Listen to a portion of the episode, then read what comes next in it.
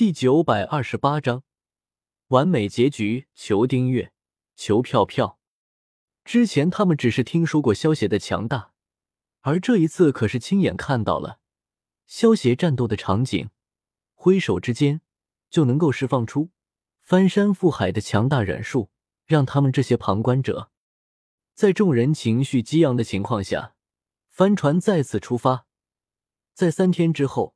终于踏上了雪之国的领土，力神大人，请跟我来。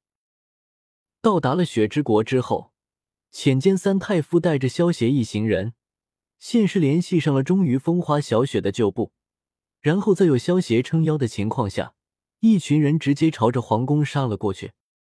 大家，公主殿下回来了，跟着我一起打败怒涛，解放雪之国！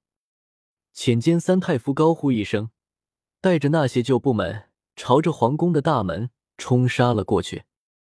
高坐在城墙之上的风花怒涛，看到浅间三太傅这些人，不知死活的想要推翻自己，眼中闪过一丝杀意，不屑道：“没想到竟然还有这些人存在。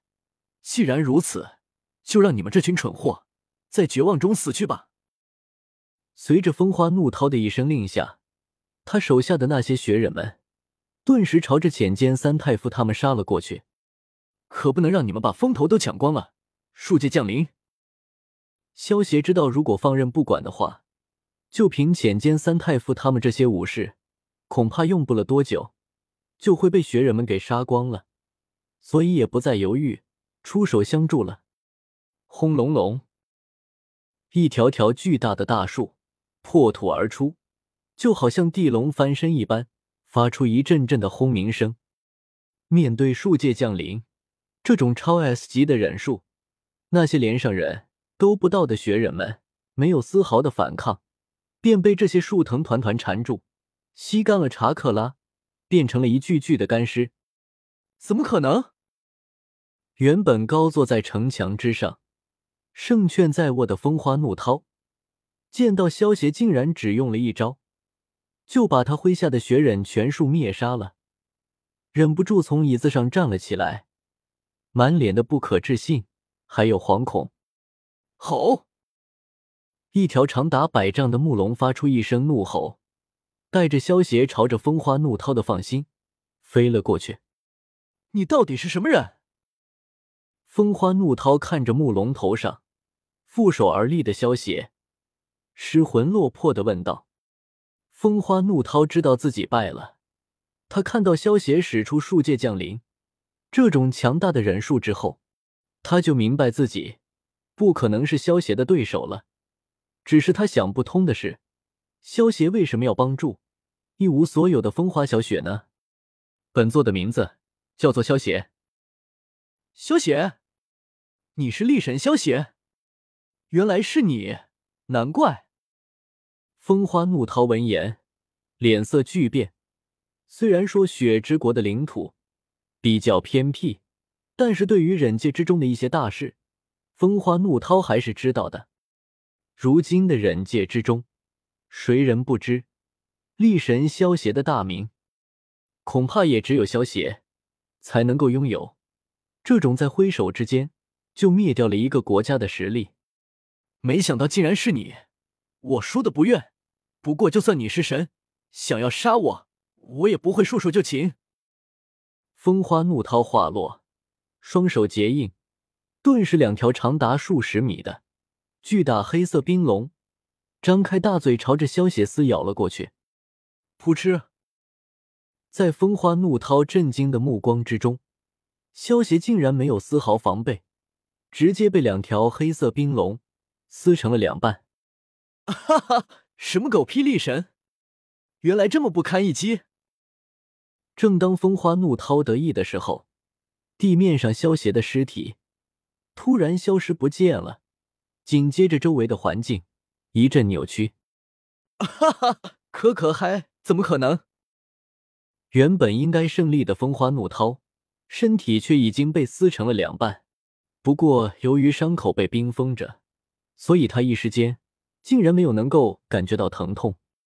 风花怒涛艰难的抬起脑袋，看向萧邪，入目的却是一双有着手里剑图案的猩红双眼，风花怒涛瞳孔猛然一缩，道：“竟然是血轮眼！”砰！风花怒涛虽然满心不甘，但还是咽下了最后一口气，脑袋慢慢砸在了地上。赢了，我们赢了，赢了！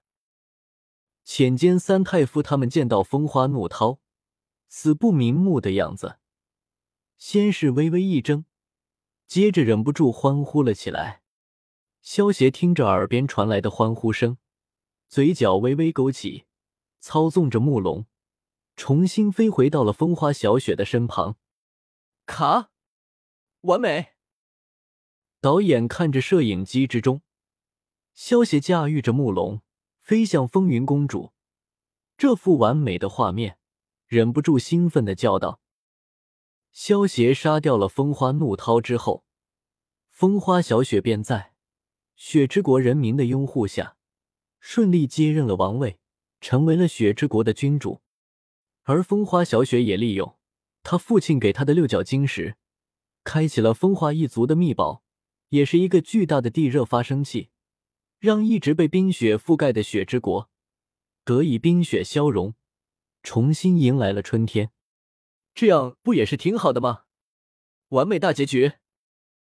在风花小雪的继任大典上，萧协看着雪之国人民们那发自内心的笑容，忍不住轻笑道。萧协大哥，谢谢你。风花小雪身穿君主的礼服，平添了几分高贵之气。当风花小雪看到萧协之后，脸上露出一抹发自内心的笑容，走到萧协身旁，在萧协的脸颊之上亲吻了一下。一旁的浅间三太夫和雪之国的人民们见到这一幕，全都露出了欣慰的笑容。他们也都明白。这一次之所以能够打败风花怒涛，还多亏了萧协。以后如果碰到了什么解决不了的难题，就到木叶村来找我吧。萧邪伸手摸了摸风花小雪的小脑袋，笑道：“嗯。”风花小雪闻言，顿时美眸完成了一双月牙，用力的点了点头。拍下来的吗？这才是完美结局啊！导演见状。有些激动的对一旁的摄影师说道：“已经都拍下了来，太好了！我已经可以预料到这一次的电影将会有多受欢迎了。”导演有些兴奋的叫道。一个月后，木叶村电影院之中，看到续集的大结局时，纲手赵美明和昔日红同时对萧协投去了审视的目光。